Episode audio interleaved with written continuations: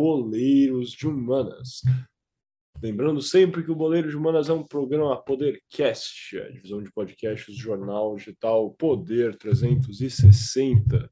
Como sempre, eu sou um de seus co-apresentadores, Miguel Galute Rodrigues, e estou aqui hoje com o meu co-apresentador, Guilherme Ribeiro Paturi, diretamente de Montreal, no Canadá. Sim, quando eu digo que estou Guilherme Paturi, estou de fato com ele no Canadá hoje. Estamos aqui juntos. Gui, e também estou com Gabriel Franco, falando diretamente de São Paulo, esse sim no Brasil. Vamos primeiro para o Franco, deixa o Gui para falar depois. Franco, como é que você está hoje, cara, nessa nossa gravação?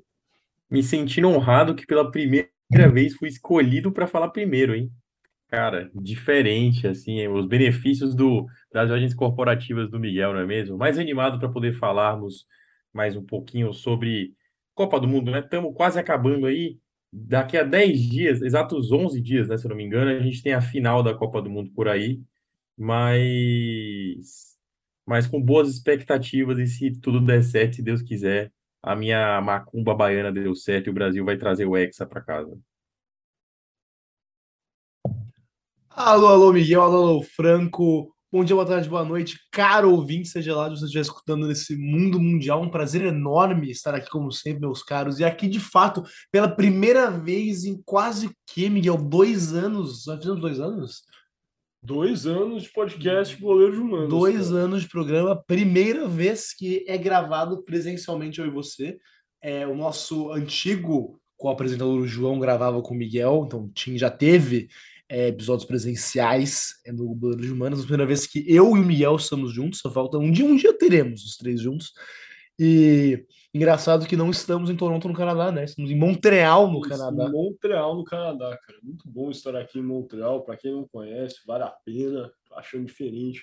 É uma vibe diferente, cara, com certeza. Europeia. Europeia, cara. Aquele clima agradável do norte da França. Cara. Está uma beleza uma chuva gelada, eu diria, gelada, mas muito bom estar aqui nesse nosso 49 episódio, onde a gente vai falar como uma espécie de pré-jogo para esse jogão que vai ter agora, você que está ouvindo aí na sexta-feira, dia 9 de, de dezembro, desculpa, estava falando setembro quase, sexta-feira, dia 9 de dezembro de 2022, vamos ter o jogo entre Brasil e Croácia, válido pelas quartas de final da Copa do Mundo do Catar.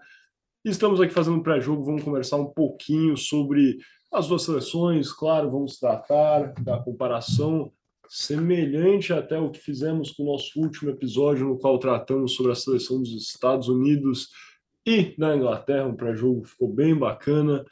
É, e hoje vamos falar também sobre o passado, claro, da é, Croácia, que no caso era a Iugoslávia, não é mesmo, Gui? Exatamente. Então, para temos o nosso contexto histórico, né, que a gente sempre faz aqui no Boleiro de Humanas, hoje a gente vai discutir sobre a geração de ouro da Iugoslávia, porque para você que não sabe, caro ouvinte, a Iugoslávia já foi uma potência do futebol mundial nos anos 60, onde saiu muito bem na Eurocopa e na Copa do Mundo. E antes de entrar nesse nosso pré-jogo, nessa mesa redonda, nosso power ranking para o Brasil e a Croácia. Nós vamos falar então sobre quando a Iugoslávia mandava no futebol mundial. E, e você lembrou aí do Power Ranking, para quem não sabe, para quem não está sabendo, o goleiro Jumanas, cara, é um dos únicos analistas de esportes. Nós somos um dos únicos grupos de analistas que está acertando, é, é verdade aqui, tá? Que está acertando os times que estão melhores colocados e, e, são os favoritos para vencer. E o Power Ranking do goleiro de Humanas ficou o seguinte, hein? Lembrando que isso aqui foi gravado há quase 20 dias, porque o nosso episódio foi falar 15. Então, o Power Ranking na terça-feira, dia 22 de novembro de 2022, era o seguinte: era Brasil em primeiro, Inglaterra em segundo, Argentina em terceiro, França em quarto e Croácia em quinto. Cara, até dia 22 de novembro, acho que a Croácia nem tinha estreado na Copa, se eu não me engano. Não tinha. A gente teve a visão, colocou aí a Croácia à frente da Espanha, colocou à frente da Alemanha, da Bélgica. A Croácia está chegando aí, cara, despretensiosa. Vamos conversar sobre eles hoje. Não estou torcendo para eles ganharem, logicamente, daqui a pouco contra o Brasil, mas certamente é um time que inspira um pouco de cautela, no mínimo. Com certeza o Brasil é favorito, na minha opinião, não fico em cima do muro, porque quem fica em cima do muro é gato e caco de vidro. De fato. E vocês, Franco, quanto vai ser esse jogo para finalizar aqui essa nossa introdução? Cara, é, assim, eu vou falar um pouquinho mais, vou aprofundar um pouquinho mais sobre o estilo de jogo da seleção croata, dessa geração de ouro da seleção croata, né? É, mas eu acredito que o Brasil consiga uma vitória não fácil, mas por 2 a 0.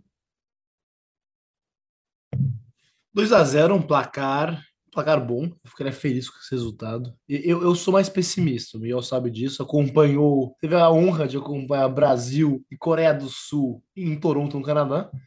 E o Miguel viu, cara. Eu acordei nervoso. Acordei nervoso quando ele falou: se a gente perder, o Miguel começou a rir e falou: se a gente perder, a gente vai pra casa. É, isso, de fato. Não vai mudar muita coisa, cara. Você não, sendo honesto e pouco cínico aqui, eu falei que o Brasil ia enfiar, enfiar um sacode Falou.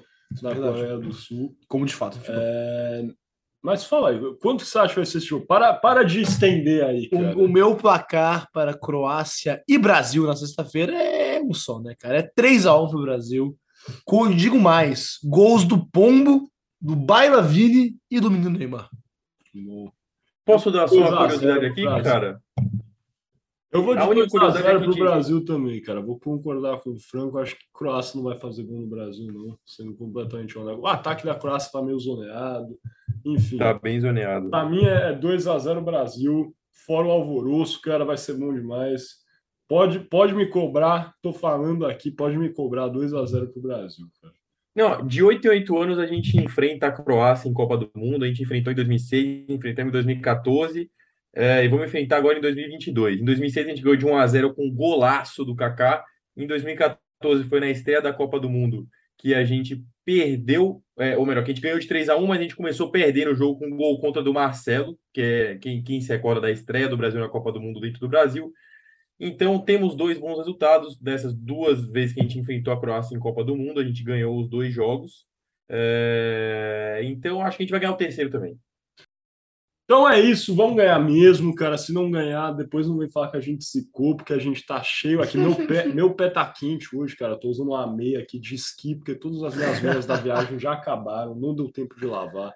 Então, tô tranquilo, tá tudo favorável, vamos passar mesmo, e é isso. Sem mais delongas, vamos passando para o nosso kickoff, onde a gente vai começar a entender um pouquinho do que era a seleção da Iugoslávia. Vamos para frente, a gente sabe que vocês querem ouvir também a comparação das duas grandes seleções, mas é importante ter aquele nosso tradicional contexto histórico. Então, sem mais delongas, vamos para o nosso kickoff para ouvir um pouquinho do que era a seleção da Iugoslávia.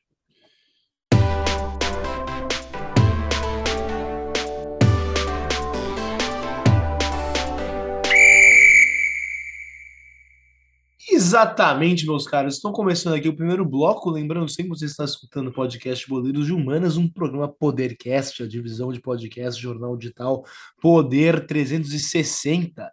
E antes de começar aqui, você pode estar se perguntando, mas Gui, o jogo é contra a Croácia. Por que vocês estão falando sobre a Iugoslávia? E para você, cara amigo, que não sabe, que é totalmente ok não saber, é que a Croácia fazia parte da Iugoslávia. A Iugoslávia foi um país nos Balcãs, que incluía diversos países é, é, que inclusive fazem parte da Copa do Mundo, por exemplo, a Sérvia, por exemplo, a Romênia, que não está nessa Copa, mas foi para outras Copas no passado, todos esses países são parte da Iugoslávia, que, enfim, foi um país bastante importante é, na sua existência de 19, depois da Segunda Guerra até 1991, quando começaram as declarações de independência e o país é, entrou em colapso, porque a Croácia, enfim, declarou sua independência da Iugoslávia no dia 25 de junho de 1991, sendo uma vez mais um país independente. E tendo dito isso, vamos então entrar diretamente de pronto na história da Croácia na Eurocopa de 1960, que foi de fato a primeira Eurocopa da história. é, sendo organizada né, pela UEFA, como é hoje. Então, a partir dos 1960, cada quatro anos tivemos uma Eurocopa organizada tal qual pela União Europeia, pela, pela UEFA. E, e, por ser né, a primeira Eurocopa, ela foi bem pequena, na verdade. É, só 17 times participaram, com alguns bem ícones, claro, né, do futebol mundial, decidindo não participar. Por exemplo, a Alemanha Ocidental não participou, a Itália não participou e a Inglaterra também não participou. E, e bem, o formato era. É, o formato era, era bem curto também. As equipes, é, haviam, como eu disse antes, 17 equipes que tentaram se classificar, apenas quatro se classificaram, que foi a França, como é a anfitriã, a própria Iugoslávia, a União Soviética e a Tchecoslováquia. Mas é, é, então tivemos diretamente umas quartas de final. Foi de fato um torneio mais curto, com duas sedes somente. Em Paris, com o Parque dos Príncipes, que naquela época tinha uma capacidade de 40 mil pessoas, e o Stade Velodrome, em Marseille, que tem uma capacidade, tinha à época uma capacidade de somente 40 mil pessoas também, claro. Parque des, o Parque dos Príncipes, ou Parque des Princesses, estou em Montreal, né, Miguel? Então acho que a gente tem que gastar o francês. Casa do Paris Saint-Germain, e o Stade Velodrome, que é, claro, a casa do Olympique de, Mar de Marseille, que são, talvez, o PSG nem tanto, né? Mas o Marseille, certamente uma das equipes mais tradicionais da história é da França. E agora entrando no. Caramba, cara. Isso é uma declaração forte do Guilherme Ribeiro Paturi, cara. Vocês não acham, não? O PSG... A maior rivalidade da França, tá? Eu, Olympique de Marseille contra bem. Paris Saint-Germain. Tudo bem, tem o clássico Saint-Étienne, cara. Mas a verdade é que o, o Paris Saint-Germain, cara, já tinha aí um, algum grau de, de existência, cara. Antes, antes de ser comprado aí pelo, pelo grupo, o grupo Qatar, inclusive, né? Eles já tinham certa, cara, potência. Né? Um time ganhou Euro, eh, Europa League. Fala outro time que ganhou Europa League aí. Tudo bem, o Lyon já ganhou, mas fala outro, cara. Era um time aí conhecido, pô, em anos, anos 90. Então, ainda assim, dá para pensar, é um time aí histórico, cara, com grande história. Temos o grande Nenê, que hoje lidera o esquadrão vascaíno que fez uma boa carreira pelo PSG, então acho que é um desrespeito com o nosso Paris Saint-Germain e todos que já vestiram essa camisa. Eu não tô entendendo porque ele tá rindo, Frank. O que tá acontecendo aqui, cara? É Pô, uma, é um... foi um craque. Se eu não me engano, ganhou a Copa da França pelo PSG. Tá é, bom? cara, é um cara muito clássico, né, eu diria. Teve o Alex, o Alex, zagueiro. Diego Lugano. É, Diego Lugano, cara, que também veio. Não, mas o Lugano é da época do. do... É, da época do Sheik. Qatar, já, eu acho. É. Ele, da... ele, foi, ele veio na primeira leva do Qatar, inclusive, que veio com Lavezzi, é, com Menezes, Pastore. Pastore. É contratou uns, uns sul-americanos aleatórios e uns franceses aí que jogavam na Itália. É isso. O PSG é gigante, cara. Gigantesco, cara. Só, só, só, só, falta a Champions League aí, PSG se consolidar, cara. Se o PSG ganhar a Champions League, ele basicamente vira um Chelsea, cara. Essa é a verdade. Em termos de tamanho. Sendo completamente honesto, cara. É, um, é, é uma opinião forte, mas é, é a verdade, é tá? É a verdade, tá? É uma opinião forte. O, PSG tem o Neymar, cara. O PSG tem o Mbappé, velho. São jogadores que vão marcar a época jogando junto. Tem o Messi, cara. Onde que o Chelsea já teve um time com, com um grau desse tamanho, cara? Ganha. Ah, mano, tudo bem, mano. O Fernando Torres. Ah, calma. Mas até, até ganhar, vamos lá. Era um time que era considerado o quê, velho? Time. Millwall. É, time de, de Torce, torcedores de plástico, cara. Plastic fans, igual eles falam lá no Reino Unido, cara. Mas enfim, estamos desviando demais do assunto. Deva, fazendo. Devagamos. É, devagamos um pouco, cara. Mas vamos voltar aí então à Eurocopa. É, depois dessa defesa profusa do Paris Saint-Germain, voltamos, voltamos para a Eurocopa, que, como estava falando, tivemos diretamente semifinais, eu falei quartas antes, peço perdão, fomos diretamente para semifinais, porque tínhamos quatro equipes, né? Então, diretamente para semifinais. é, a Tchecoslováquia foi jogou contra a União Soviética, perdeu de 3 a 0 com dois gols do grande jogador soviético Valentim Kozmich Ivanov e outro do também jogador soviético, claro, Viktor Vladimirovich Ponedelnik. Esse eu fiz a pronúncia muito mal, mas então dois do Ivanov e dois do Ponedelnik é para um placar final de 3 a 0. Agora na outra, do outro lado, talvez o resultado mais impressionante, né? Porque a França foi derrotada, os anfitriões franceses foram derrotados de 4 a 5 pela Iugoslávia. A França é, teve quatro gols marcados, né? Um pelo Jean Vincent, dois pelo François Hutt e outro pelo Marian Wisniewski. Wisniewski, um bom nome que parece polonês, mas não era francês. E a Iugoslávia, por sua vez, marcou cinco vezes é, gols de Milan Galic, é, Ante Zanetic, Tomislav Nez e Drajan Jerkovic, que foram então os cinco gols da Iugoslávia, um placar meio bailarino, mas isso levou então a Iugoslávia a enfrentar a União Soviética nas finais. Isso também é um confronto interessante, Franco e Miguel, porque existia uma certa é, é, é, frieza, digamos assim, entre os governos da União Soviética e da Iugoslávia nesse momento, porque apesar da Iugoslávia ser um país é, de esquerda, talvez até socialista, é, ele não estava alinhado com a União Soviética como outros países, como a própria Tchecoslováquia, como a Alemanha Oriental, como a Polônia. Não, a Iugoslávia tinha uma certa independência. Inclusive, o ditador Stalin é, detestava o ditador da Iugoslávia, o Marechal Tito. Então esse confronto teve aí algumas conotações políticas também, devido a essa frieza, como eu classifiquei, entre a União Soviética e a Iugoslávia. Mas toda a grande final, que foi disputada dia 10 de julho de 1960 em Paris, no Parque dos Príncipes, a União Soviética derrotou a Iugoslávia, que, com gols de Slava Metrevnelli e outra vez do Viktor Vladimirovich Ponedelnik. Por outro lado, a Iugoslávia conseguiu marcar também com o Milan Galic, inclusive tomou a virada, né? A Iugoslávia começou vencendo, fez 1 a 0, tomou um empate pouco depois e tomou a virada na prorrogação. Então, perdendo aí a chance de levar o título da Eurocopa de 1960 para casa. Mas, é, enfim, não é. Talvez o que seja impressionante aqui, Miguel, foi a própria derrota pela França. Né? Não sei se o seu Franco tem uma opinião, porque contra a União Soviética também eles talvez me parece que seriam os favoritos, uma população muito maior, é, tinham jogadoraços, né, como o próprio goleiro Lev Yashin, que foi, é, foi um dos, quando já discutiu aqui, um dos maiores goleiros, se não o maior goleiro da história, é, o Valentim Ivanov, Igor Neto, vários outros atletas soviéticos que, enfim, eram muito bons. Eu não sei se vocês acham que a União Soviética era favorita para o confronto, tal qual a França, ou se a Iugoslávia também tinha uma chance aí, talvez uma, uma história de Marrocos, como estamos vendo nessa, nessa Copa do Mundo?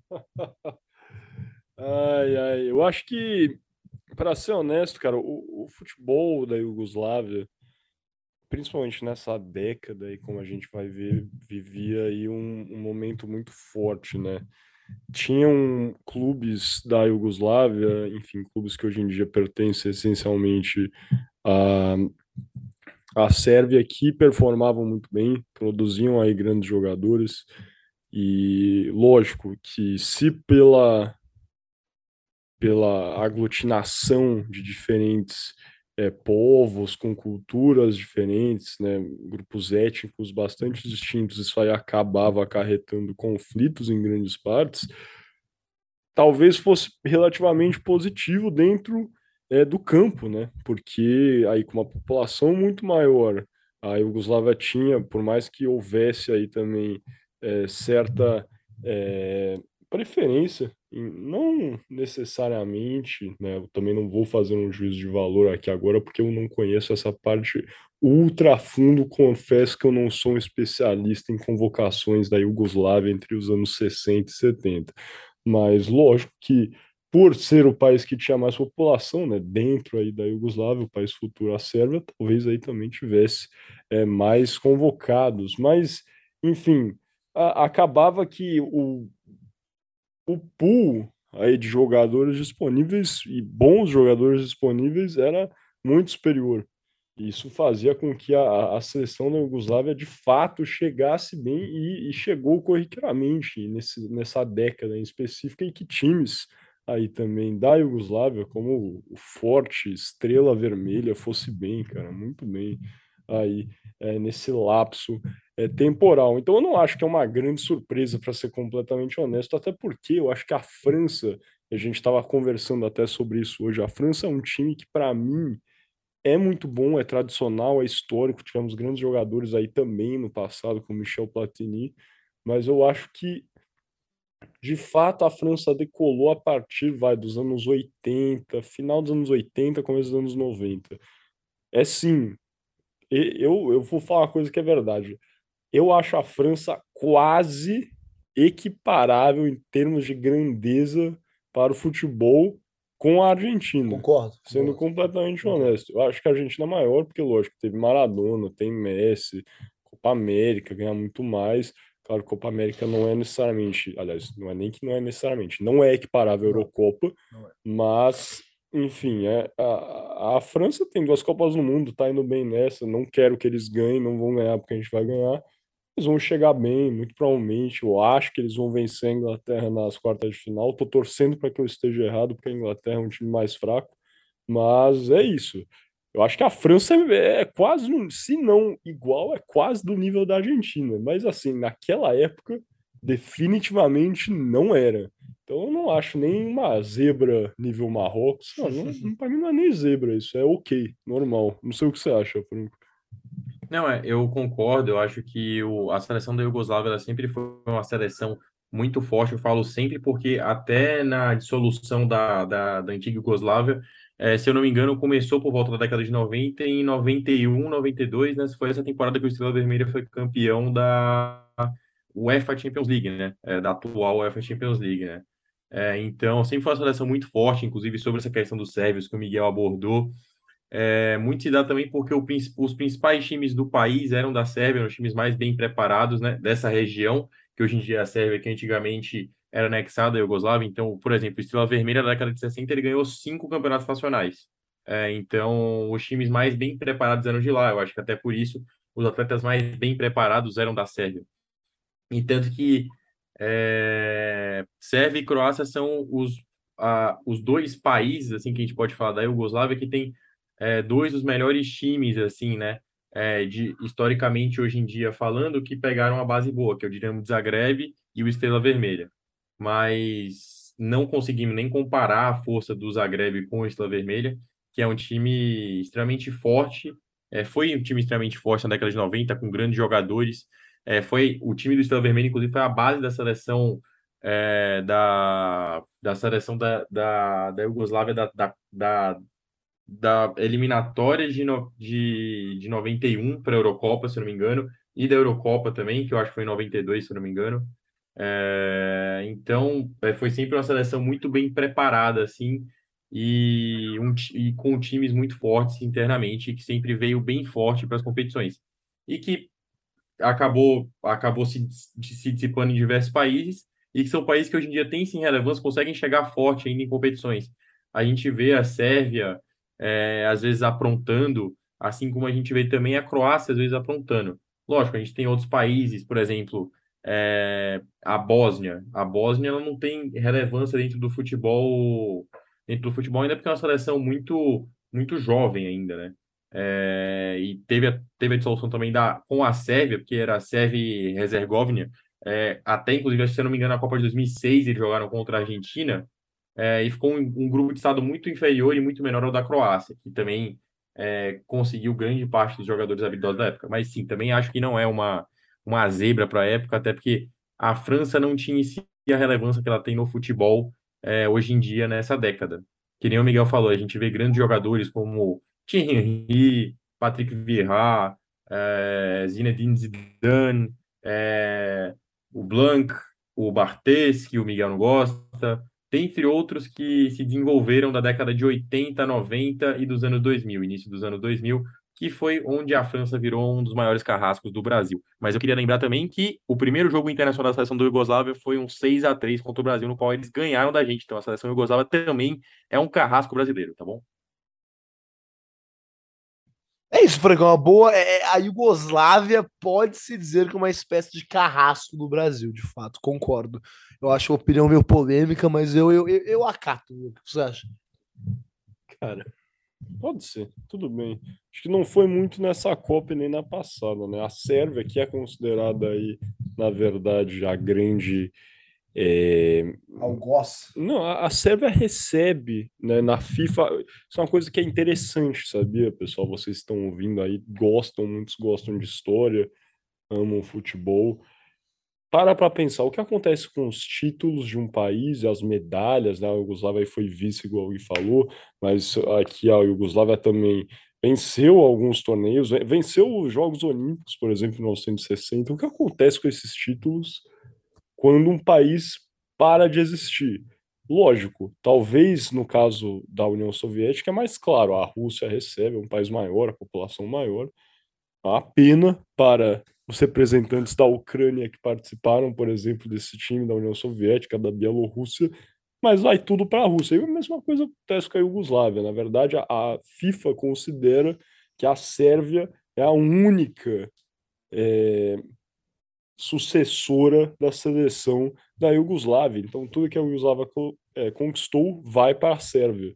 No caso, é a Croácia que vamos jogar contra. Por mais que cedesse também seus jogadores para a seleção da Iugoslávia, não recebe aí é, nenhum dos títulos que ajudou a conquistar. Que é uma pena, talvez, mas é, é, o que acontece. Então, no caso, se a gente for fazer essa linha reta, o Brasil vence recentemente da Sérvia, vence aí então da sucessora da Iugoslávia. Mas historicamente também ganhamos da Croácia. Aí, ó, volta a dizer, então, esses países, no mínimo no futebol, leia-se com atenção aqui, hein? escutem, no futebol. No futebol funcionavam melhor junto. Agora, como um país em si, aí é outra história. Justo, justo. Então, voltando aqui para a Copa de 60, Euroco a Eurocopa de 60, desculpa, para concluir você pode estar pensando, né, cara, ouvinte? É um, um pensamento válido. Poxa, a não era isso tudo. Só ganhou, chegou, qualificou, chegou na, só tinha semifinal e perdeu na final. Então, na verdade, ganhou um jogo e perdeu outro, né? Mas é porque em 1960 as, existiam oitavas e quartas de final, mas elas não eram consideradas parte da Eurocopa, eram consideradas classificatórias. E nas classificatórias, a Yugoslávia entrou diretamente nas oitavas de final, não teve que disputar uma fase preliminar, que só teve um jogo entre a Irlanda e a Tchecoslováquia. Então, nas oitavas de final das qualificatórias, que hoje seriam as oitavas de final da Eurocopa, a Iugoslávia venceu a Bulgária por 3 a 1 ganhando de 2 a 0 no primeiro jogo e 1 a 1 no segundo. É, existia né, dois jogos, então placar final agregado de 3 a 1 E nas quartas de final, a Iugoslávia venceu Portugal, vencendo a primeira partida por 2 a 1 e a segunda por Sim, desculpa, a primeira partida foi vencida por Portugal por 2 a 1 e a segunda partida remontada na Iugoslávia, que venceu por 5 a 1 por um placar agregado total de 6 a 3 para a Iugoslávia. Então, tivemos então a Iugoslávia teve uma boa campanha na Eurocopa em geral, classificando é, contando, claro, as classificatórias também. Isso o Miguel vai entrar na Copa de 62, que foi uma espécie de continuação desse sucesso da Eurocopa, mas em 1968 também, rapidamente, a Eurocopa 68, a Iugoslávia novamente chegou à final, mas dessa vez saiu derrotada pela Itália, perdendo, fizeram dois jogos, é, empatando o primeiro é, na prorrogação, 1 a 1 e perdendo o segundo por 2 a 0 placar final, então, de 3 a 1 para a Itália. Mas eu acho que isso demonstra muito né, na história das Eurocopas como a Iugoslávia, de fato, teve uma geração interessante, teve uma geração que marcou época, que fez história nos Balcãs e, claro, é, não conseguiu ganhar nada, né? Mas um país como a Iugoslávia ter chegado em do, duas finais de Eurocopa em três competições é realmente muito interessante, tendo uma participação muito boa na Copa de 62, que o Miguel vai entrar agora mesmo, porque com isso fechamos o primeiro bloco desse episódio do Leiros de Humanos e passamos então para o nosso toco e me voe. Mano, posso só fazer uma correção? É... Gui, queria só fazer uma correção, na verdade, que no meio da minha fala eu acabei falando que que a Bósnia se dissipou da Sérvia, Sérvia e Montenegro, tá, gente? Desculpa aí é, a, a, todos os ouvintes que os ouvidos sangraram na hora que eu cometi essa atrocidade de confundir esses, essas nações, tá bom? Desculpa aí. Acontece, cara, esse tipo de coisa. Geografia dos Balcãs é difícil, cara. Muito nome, muito nome com it, cara. Muita coisa acontecendo ali. Mas nisso, então, agora sim, vamos passando então para o segundo bloco, onde vamos conversar sobre a participação da Iugoslávia em Copas do Mundo.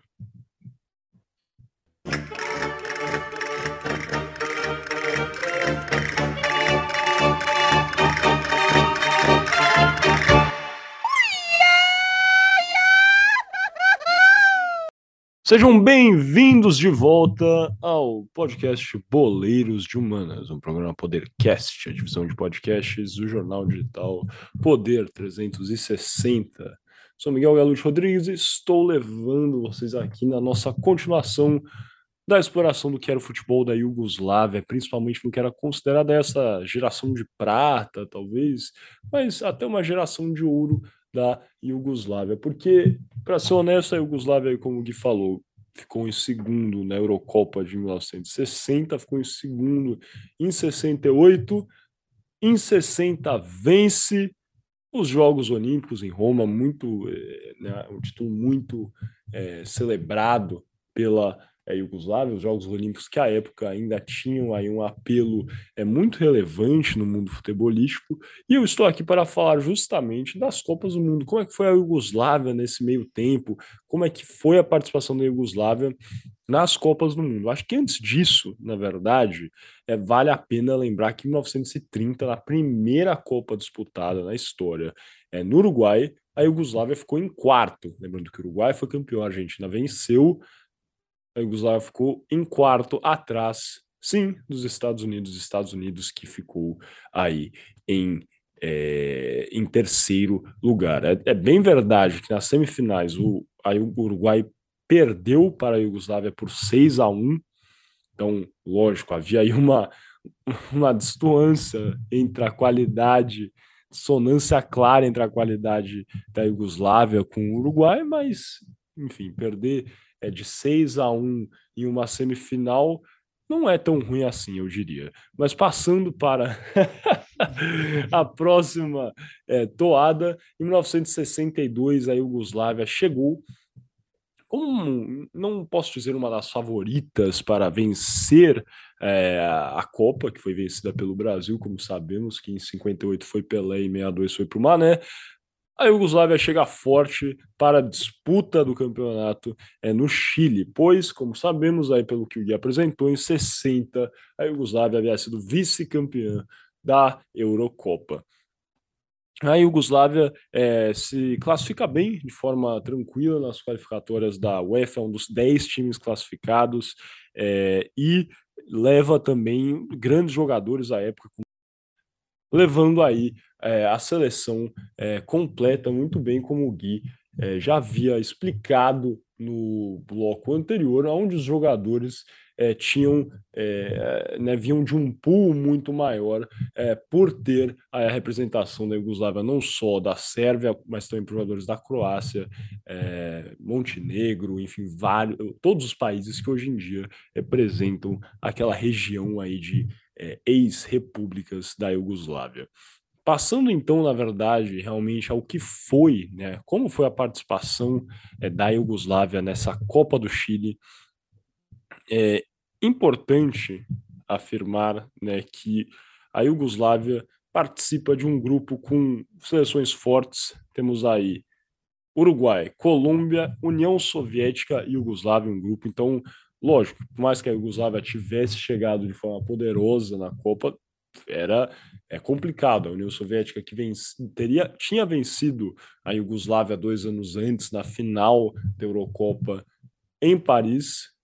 Foi a primeira adversária da Iugoslávia na fase de grupos. A União Soviética vence por 2 a 0 é, no dia 31 de maio de 1962, com gols de Ivanov e Ponendelnik e aí a União Soviética também contava, logicamente, com das grandes estrelas da época, o goleiro Lev Yashin também é, participou aí da Copa é, de 62 no Chile. Então a Iugoslávia começa com uma derrota, depois vence o Uruguai no dia 2 de junho de 62, é, por 3 a 1 com gols de Skoblar, Galit, como o Gui bem apresentou, é, o grande é, jogador da Iugoslávia, um dos craques da dessa geração aí é, da Iugoslávia e também é, da Drazen Jerkovic, que era é, que foi né, um jogador é, da Iugoslávia com descendência é, croata fazendo aí marcando época pelo é, Dinamo Zagreb. Então a Iugoslávia vence o Uruguai e joga aí o jogo, seu jogo final contra a Colômbia, a Colômbia que já estava, é, na verdade, desesperada por ter perdido a primeira partida para o Uruguai, empatado contra a União Soviética, joga contra a Iugoslávia e leva um sacode 5 a 0 para a Iugoslávia. A Iugoslávia se classifica em segundo do grupo, é, junto à União Soviética. Os gols dessa partida, jogada no dia 7 de junho de 62, foram marcados por Galit, esse que fez dois gols, é, Jerkovic, que fez dois gols, e Melic, que fechou o placar é, aí é, 5 a 0 para a Iugoslávia.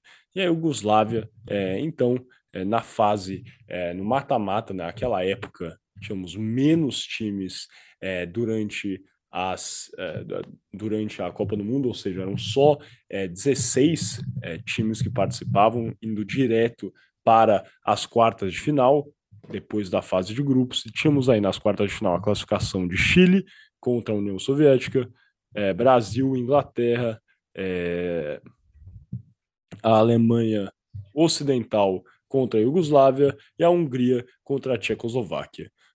O, a Iugoslávia joga contra a Alemanha Ocidental e vence por 1 a 0 no dia 10 de junho é, em Santiago e chega para enfrentar justamente a Tchecoslováquia no dia 13 de junho em Vinha del Mar.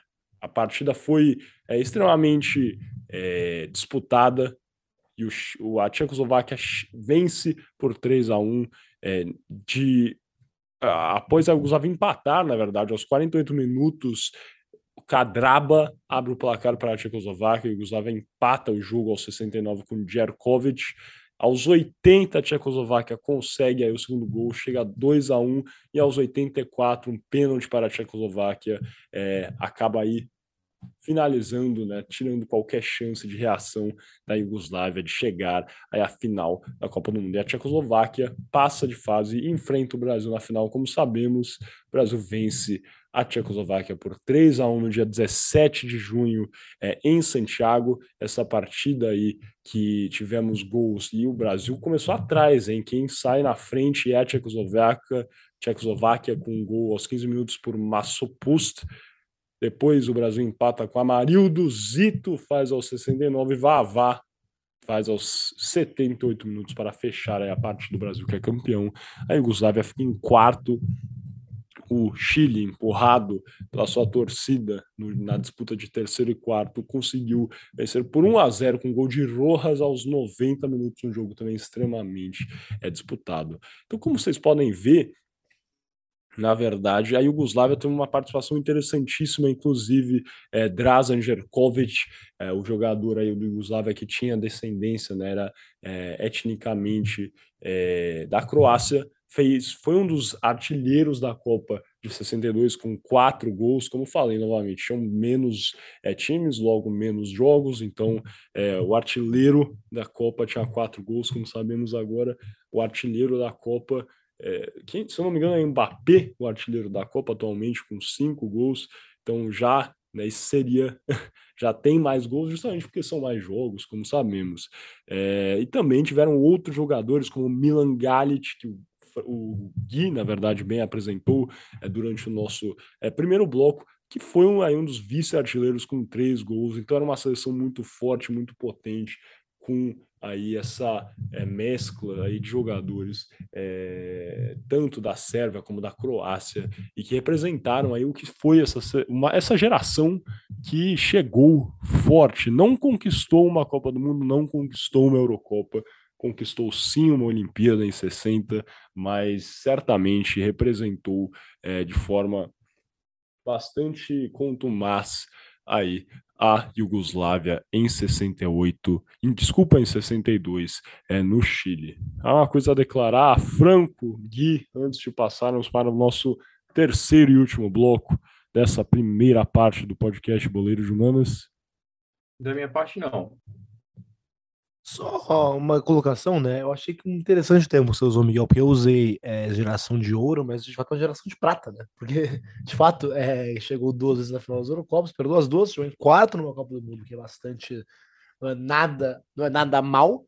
E, e, e é isso, cara. Eu só eu, eu acho interessante que pouca gente sabe, também foi, foi sem época de ouro do Brasil, né? 62 foi o Mané, como você falou. E, e, e, as pessoas acabam esquecendo, talvez, desse asterisco histórico da grande atuação da Iugoslávia, do país que realmente que é, não existe mais, mas já foi muito bom no futebol, pelo menos esses 10 aninhos aí entre 1960 e 1970. Mas com isso, que podemos fechar aqui e passar para o nosso terceiro e último bloco, o arremate.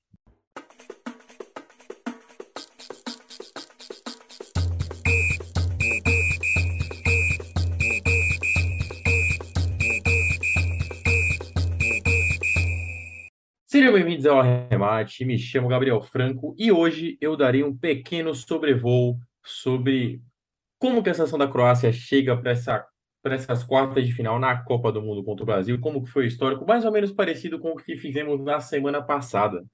É, bom, então vamos lá, vale a, pena, vale a pena a gente pegar aqui e falar um pouquinho sobre como foi o histórico da Croácia é, no, no pré-Copa. O que, que a gente tem no pré-Copa? A gente tem a Croácia passando em primeiro na Copa, ou melhor, no, no seu grupo do pré-Copa, é, num grupo que tinha, que tinha a Rússia e outras seleções mais do leste europeu. Então ela teve um grupo um pouquinho mais fácil. A Rússia passou em segundo, logo depois todo mundo sabe o que aconteceu. É, uma guerra aconteceu, não é mesmo? A Rússia acabou sendo desclassificada e perdendo a oportunidade de disputar uma vaga para a Copa do Mundo. É, mas a Croácia passou em primeiro no seu grupo com certa facilidade, sofreu apenas quatro gols, então não teve muita dificuldade. Normalmente as seleções de alto escalão, de alto padrão europeu, não costumam ter dificuldades nas eliminatórias, né?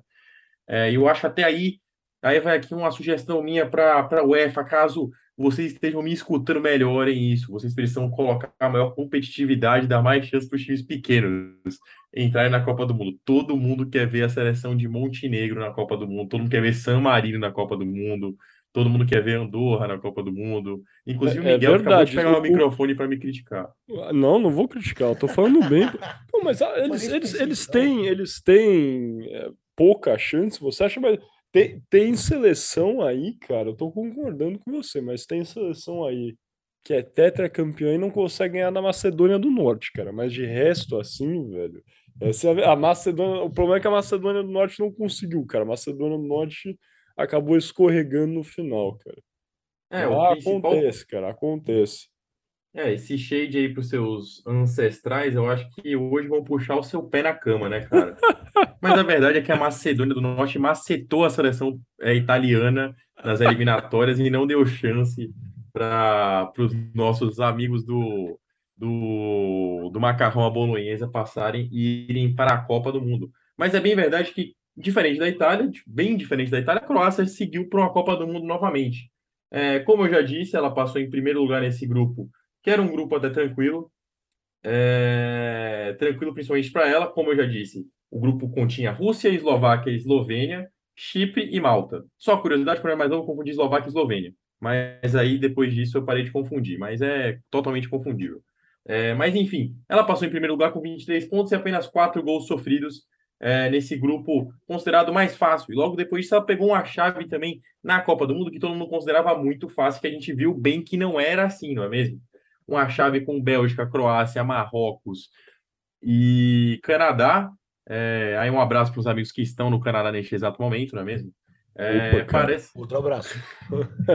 parece abraço, ser uma chave mais tranquila e que de classificação óbvia seria Croácia em primeiro, Bélgica em segundo, talvez ao contrário, Bélgica em primeiro, Croácia em segundo, é bem verdade que eu acho que os brasileiros têm sim um, um pé atrás com a Bélgica, porque eliminou o Brasil na última Copa do Mundo. E é bem verdade que a nossa seleção não era forte o suficiente para poder bater de frente com a Bélgica.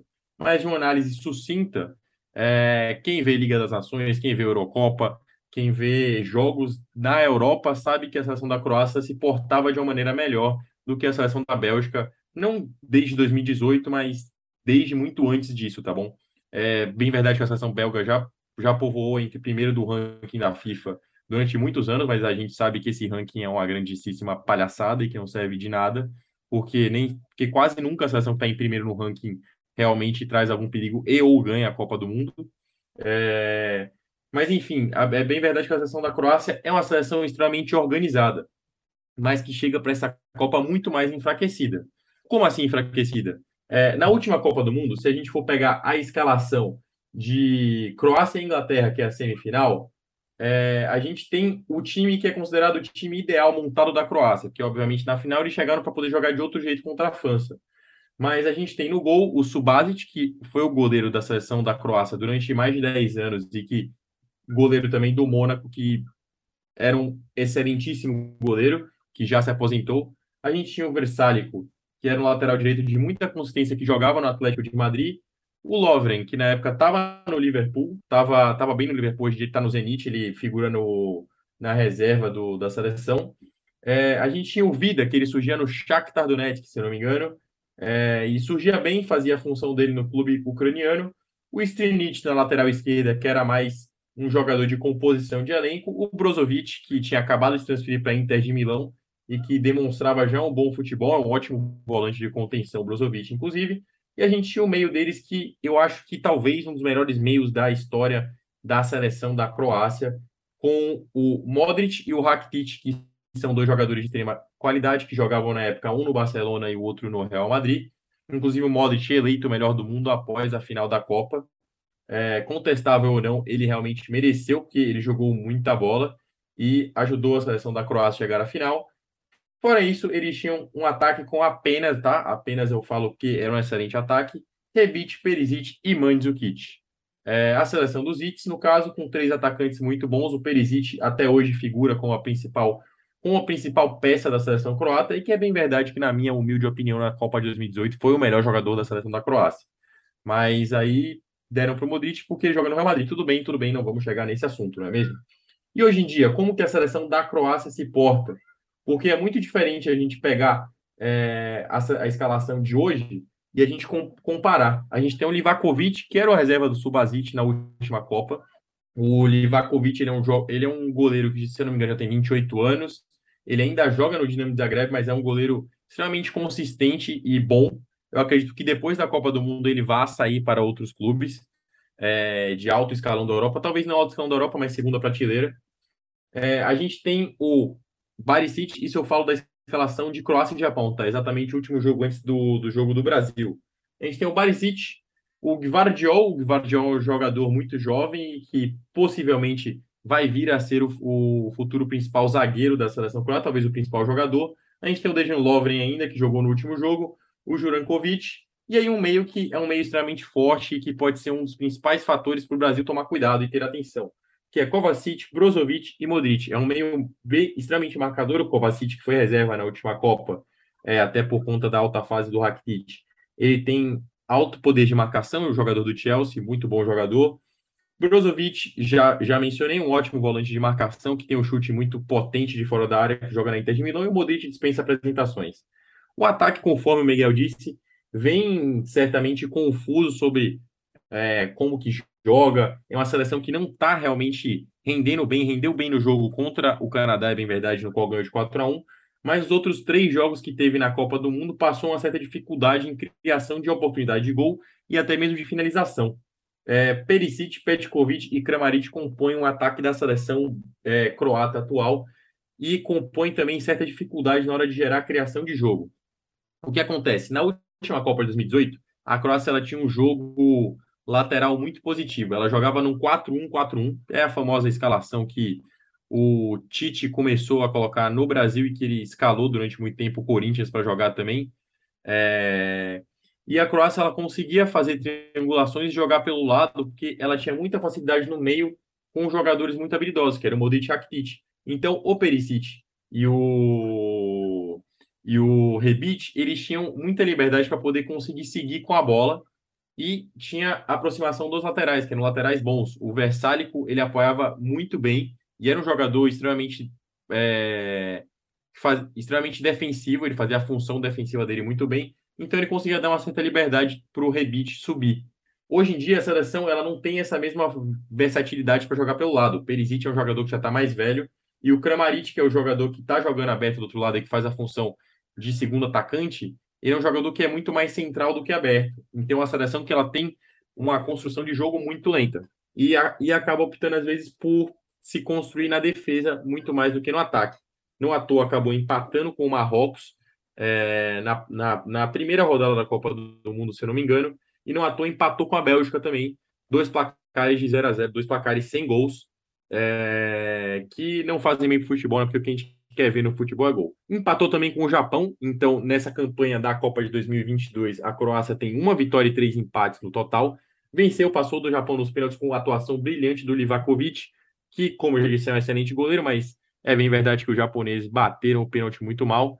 É, parece que os caras eles têm essa disciplina tática no Japão, mas ainda não tem a, a, a malandragem, por exemplo, na hora de bater um pênalti ou na hora de fazer algo diferente, eles bateram, eles bateram todos rasteiras, facilitando até a defesa do Livakovic, porque o Miguel, que é goleiro, ele pode até me, me, me corrigir se eu estiver errado, mas uma das bolas mais tranquilas na hora de bater o pênalti é quando ela vem rasteira, porque se você bate errado e bate no meio, é muito mais fácil para o goleiro alcançar do que quando você bate no alto, que é uma bola muito mais difícil de acertar mas que não é uma bola difícil de acertar para quem joga a Copa do Mundo. Aí eu vou deixar para o Miguel também falar o que ele acha sobre esse tipo de bola. Ah, cara, eu acho que, assim, o pênalti bom é lógico, o pênalti que entra.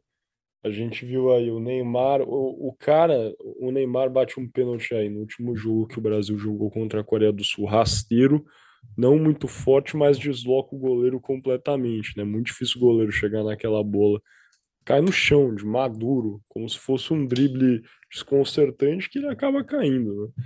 E, e, eu acho que é um pouco disso. Assim, a verdade é que acho que para o goleiro o pênalti mais difícil de pegar são os pênaltis são nas extremidades. Não há tempo hábil para um goleiro chegar, cara. Mesmo que seja rasteiro, num pênalti que vai muito no canto, mais do que ser rasteiro, acho que o maior problema dos pênaltis batidos pelo pelo Japão é que eles não foram com muita força, né, cara? Foi no meio e fraco. Essa é a verdade. Aí o goleiro pega mesmo. E, e o goleiro aí, né, o, me fugiu o nome dele agora. O Livakovic. Livakovic. Livakovic, exatamente. O Livakovic foi muito bem, porque o goleiro é isso mesmo em disputa de pênalti. Né? O goleiro tem que pegar os pênaltis, são fáceis. pênalti difícil vai entrar mesmo. O goleiro não chega, cara. O Cássio, é. que tem quase dois metros de altura, o goleiro aí da, da Holanda, tem quase dois metros de altura, tem dois metros e três de altura, tem dois metros é o maior, gol, maior jogador a jogar uma Copa do Mundo. Não chega, é impossível chegar na bola, cara, porque é física, é impossível você cair e chegar no canto. Então, mas eu concordo, com isso aí eu concordo, quero mais só um comentário também que eu, eu acho que vale a pena para a gente falar sobre o ataque da Croácia. Cara, é uma diferença gritante aí entre. E, e coitado do Petkovic, ele nem é um jogador ruim, para ser completamente honesto. Mas é uma diferença gritante entre o Petkovic puxando o ataque e, cara. Rebite, Perisic. É, Perisic, Rebite, Mandzukic, que fez gol né, na final também, por exemplo. Pô, cara, não sei. É, não é que ele seja ruim, Petkovic. Eu posso falar tudo isso aqui. A gente tá gravando aqui na quarta-feira. E daí zicar ele fazer gol contra o Brasil na sexta. Tudo bem, espero que não aconteça. Mas ele não é tudo isso também, né? O cara tá com 28 anos, vai fazer 29 anos jogando ainda no Dinamo Zagreb. Por mais que seja um time aí que recentemente tem até, é, enfim, surpreendido em, em, em competições continentais, não é um time ultra tradicional assim. É uma potência regional, nunca uma potência continental. Então eu acho que é um time que certamente envelheceu, né? Se falou, é alguns o, o, o Rebite não foi para a Copa do Mundo porque, enfim, tá com problemas, né, físicos, na verdade, acima Sim. de tudo. O nós sabemos o Rakitic não Também deu para tá... essa Copa do Mundo, exato. Então é um time aí que é difícil. É, eu acho que não envelheceu tão mal quanto a geração belga, logicamente, né? Igual a gente fala, a Croácia tá no nosso power ranking no jeito que tá, porque Tá agora, quando era seis jogos sem perder antes de começar a Copa do Mundo, começou a Copa do Mundo e não perdeu. Então foram mais é. três, nove, com a oitava de final, dez jogos sem perder. Então, sem, sem perder a Croácia. Uma seleção que, logicamente, tem experiência, porque ninguém chega em final de Copa do Mundo sem experiência, então acho que é um time que está maduro. Vários jogadores que o Franco listou aí faziam parte do grupo de 2018, alguns, e isso é positivo e negativo. Eu já falei, pode ser um ponto negativo porque envelheceu, mas também é positivo porque os caras já viram, né? É, a Croácia em 2018, aos que não sabem, passou aí nas oitavas de final nos pênaltis, passou nas quartas de final nos pênaltis também. Então, assim, se deixar ficar uma retranca, o jogo empatado, chegar nos pênaltis, os caras acho que já estão meio treinados nisso, igual o Franco falou. de novo, é nas oitavas contra o Japão, eles passam nos pênaltis, então acho que é uma coisa que a gente precisa tomar cuidado, o Brasil precisa tomar cuidado, porque é uma seleção perigosa, com certeza. Não, totalmente de acordo. Inclusive, uma curiosidade sobre o Petkovic e sobre o Dinamo Zagreb. O Dinamo Zagreb ele tem conseguido performar tão bem assim em competições europeias, muito por conta do reserva do Petkovic, que é o Orsic, que joga aberto na direita, se não me engano.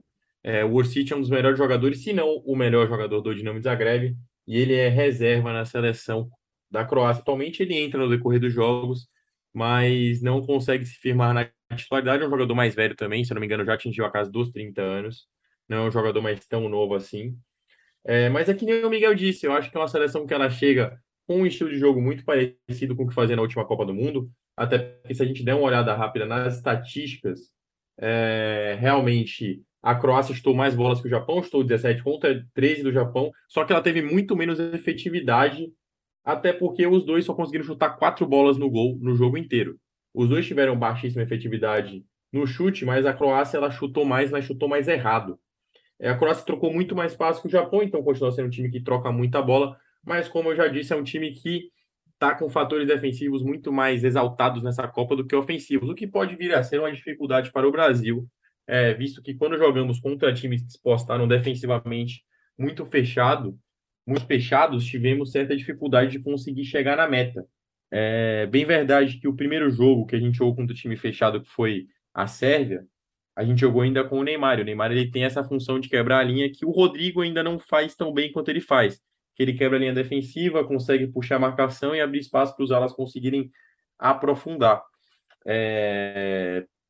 E tudo bem que é muito diferente o estilo de jogo da Sérvia do estilo de jogo da Croácia, até porque a Sérvia jogou num 3-4-3 e a Croácia deve jogar muito provavelmente num 4-3-3 com esses três, com essa trinca de meio de campo com Kovacic, Modric e Brozovic. É, que são três meio de campos. O Modric, obviamente, de armação, mas os outros dois totalmente de marcação. É... E o, o Kovacic até sobe um pouquinho, mas ele é, ele é um jogador muito mais físico do que habilidoso. É, enfim, eu prevejo um jogo difícil o Brasil, por isso que eu falei 2 a 0 eu falei, não falei que será um jogo, um jogo tranquilo, é, mas é bem verdade que eu citei que de 8 em 8 anos a gente joga contra a Croácia, a gente não costuma ter muita facilidade, o primeiro jogo que eu citei que foi em 2006, foi na fase de grupos, é, Brasil e Croácia, se não me engano, foi o segundo jogo do Brasil na Copa do Mundo. Daquele ano, o Brasil ganhou de 1 a 0 da Croácia, é, com gol do Kaká, apenas 1 a 0 a gente chegava, chegava, chegava, não conseguia fazer o gol. O fez, deu uma finalização de fora da área que foi no ângulo do goleiro. Indefensável essa bola, mas um jogo que foi que, é, que, que transmitimos uma certa dificuldade. E outro jogo foi o jogo de estreia da Copa do Mundo de 2014, que a gente ganha o jogo de 3 a 1 se eu não me engano, com gols de Neymar, Oscar e Ramires, e o gol contra do Marcelo, é, que ele fez logo no início do jogo e que abriu o placar e foi o primeiro gol da Copa do Mundo de 2014, um gol contra do lateral esquerdo Marcelo, grandíssimo jogador brasileiro. Acredito que será um jogo difícil, mas um jogo que conseguiremos passar, afinal, acho, acredito que a nossa seleção é mais forte do que a seleção da Croácia, assim como acredito que ela é mais forte do que a maioria das seleções da Copa. Mas não quer dizer muita coisa, né? A gente precisa ver com a bola rolando. A gente viu aí a seleção que joga o futebol mais bonito do entre as seleções mundiais perdendo para a seleção do Marrocos. E aí a, a, e a gente vê a debandada do Luiz Henrique em relação a todo. A, a gente avisou, né? Cara? A gente avisou, avisou que isso ia dar ruim, cara. Falou Sim. que ia dar ruim, cara. Sim. Você não pode, você não pode chegar com achando que, que você está entrando na Copa no estilo que já ganhou, ainda mais sendo que você tem um meio com dois excelentes jogadores, tá? Não estou falando que eles são ruins, porque eles são do time que eu gosto na Europa, que são Pedri e o Gavi. Só que são jogadores muito novos, é uma seleção muito nova. E, obviamente, quando uma seleção muito jovem, inexperiente, pega um jogo truncado, acaba acontecendo esse tipo de coisa. E Com o Bonou, que é um excelentíssimo goleiro, conseguiu muito bem, inclusive, entrar na mente dos jogadores. O Bonou joga na Espanha, e para quem não viu ele com o dirty talk dele durante as penalidades, ele parece conseguir entrar na mente de todos os jogadores espanhóis, Pô, e, eles não acertaram um pênalti. E não é nem só isso, né? Porque ele, tudo bem, tem uns meninos lá, o Pedro e o Gavi, que são mais novos do que a gente e jogam aí Copa do Mundo, mas é, acho que a questão até maior e que é um pouco mais chocante é que o Sérgio Busquets, que é capitão aí, inclusive capitão do Barcelona, na verdade, né? Capitão do uhum. Barcelona, capitão da seleção, perdeu o pênalti também igual. É isso. Sim. Então acho que é, é, verdade, o Marrocos conseguiu, deve ser, cara, eu tiro o chapéu pro Marrocos, acho que todo mundo aí agora tá torcendo um pouquinho pro Marrocos, não só porque Portugal roubou o nosso ouro, mas também porque é legal ver uma zebra passeando não contra a gente, mas sim contra os outros. Mas vamos ver. Aí tudo bem, tô brincando. Eu gosto de Portugal também, tenho família portuguesa. Tô, vou torcer para ser um bom jogo. Pronto, agora vai ficar bem, de bem com todo mundo, cara. e vamos torcer para poder, nesse jogo do Brasil, a Croácia atacar um pouquinho a gente, porque a gente sabe quando a outra seleção ataca a gente, a gente costuma ter mais facilidade, né? Não à toa o último jogo é contra isso. a Coreia, a gente ganhou de 4 a 1 porque a Coreia ela realmente se demonstrou ativa para o jogo. E como diz Louis Van Gaal, que acha que essa seleção apenas de contra-ataque, sendo que ela não é de contra-ataque, é... na verdade a gente tem mais facilidade de jogar quando o adversário dá mais espaço. O Brasil é um time muito analítico quando a gente vê que trabalha muito bem a bola pelos lados. A gente gira a bola esperando a oportunidade chegar. A gente gira a bola de um lado para poder os pontas avançarem, a gente às vezes faz uma ligação direta, uma bola enfiada no meio pelo Neymar, o Neymar quebra uma ou duas linhas defensivas, a gente não costuma se arriscar muito, a gente faz jogadas mais seguras, porque a gente joga em cima do erro do adversário, e tá tudo bem jogar assim, a maioria das, das vezes o Brasil jogou assim, acho que muita gente fala do jogo bonito, que o Brasil sempre, sempre provou, realmente, a gente jogou muito bonito, mas, por exemplo, a gente ganhou a Copa de 94 com um dos piores times, eu acho que o pior time é, que já ganhou a Copa do Mundo, e jogando de uma maneira que não era um jogo bonito, mas jogando bem, jogando efetivamente e ganhando a Copa do Mundo, que eu acho que é o que a gente precisa fazer, jogar efetivamente. Gosto muito do estilo de jogo do Brasil atual. Acredito que a gente vai conseguir superar a Croácia, assim, manter o meu placar de 2 a 0 é, Espero que a Croácia não retranque tanto. O jogo não é bem do, do futebol croata fazer um jogo mais truncado, apesar deles estarem numa evolução muito mais defensiva do que ofensiva nessa etapa da Copa do Mundo. Mas eu acho que se dá muito mais por conta da ineficiência do ataque deles. É, eu acho que se eles tivessem o ataque realmente em grande fase, eles iam prezar muito mais por ter o controle da bola e gerar mais chances de gol, principalmente bolas aéreas, porque os croatas são muito bons nas bolas aéreas. É, lógico, eles perderam um dos melhores cabeceadores dos últimos tempos, que é o Mandzukic, que não joga mais a seleção, né? É, mas, mas ainda assim é, um, é, um, é um, uma possibilidade de jogo muito forte deles. É o jogo aéreo e é algo que a gente tem que ficar atento, né? Porque, querendo ou não, a nossa zaga é uma zaga muito boa na bola parada, mas não é uma zaga tão alta assim, né? É, então é bom a gente ficar atento nesse estilo de jogo. Mas repito que eu acredito que o Brasil é, consiga passar de fase e ganhar da Croácia. Bom, assim eu encerro minha fala. Queria saber se o Miguel tem mais algo a acrescentar em, em relação ao que eu falei, em relação à nossa perspectiva para o jogo entre Brasil e Croácia. Nada, vamos seguir aqui, cara. Vamos seguir o nosso baile, nosso bailavine. Vamos fechar aqui essa primeira parte, passando aqui para a nossa segunda parte do podcast Poder de Humanas, onde vamos ter os nossos tradicionais blocos aí, o Shootout, que é um rápido jogo de perguntas e respostas sobre o que a gente conversou hoje, Croácia e Iugoslávia. É, e depois vamos passar para o nosso quinto e último bloco do podcast Boleiro de Humanas, que é, é, justamente as alternadas, onde vamos fazer o nosso tradicional Power Ranking. Sim, o Power Ranking está dando tão certo do Boleiro de Humanas, é, no qual a gente ranqueia as seleções da Copa do Mundo é, a cada 15 dias. Na verdade, se eu não me engano, esse aqui será o último Power Ranking do Boleiro de Humanas. Vamos ver aqui. Exatamente, porque a, a, a, Copa, a Copa acaba dia 18, cara. É triste, mas é verdade, né? Então, esse vai ser o último Power Ranking do Boleiro de Humanas. Vamos ver se vai dar certo, se as seleções que a gente colocar. Eu fico até com vontade de diminuir esse power ranking para três seleções para ver se a gente consegue acertar quem vai para a final. Mas eu gostaria muito. Não, vamos deixar em cinco ainda, e daí a gente depois faz um palpite, eu e você, Franco, em quem a gente acha que vai ser a final e quem vai ganhar. Vai ser assim. Pronto. Mas. Decidido. É, tá decidido, cara. Mas então, se vocês estão ouvindo aí no YouTube, é só deixar o vídeo rolar. Para quem está ouvindo em Spotify, Apple Podcast, qualquer outro desses serviços de streaming, clique em cima, embaixo, tá aí, aí. Segunda parte chama Shootout, clica, vamos ouvir, que vai valer a pena, beleza? Até daqui a pouquinho.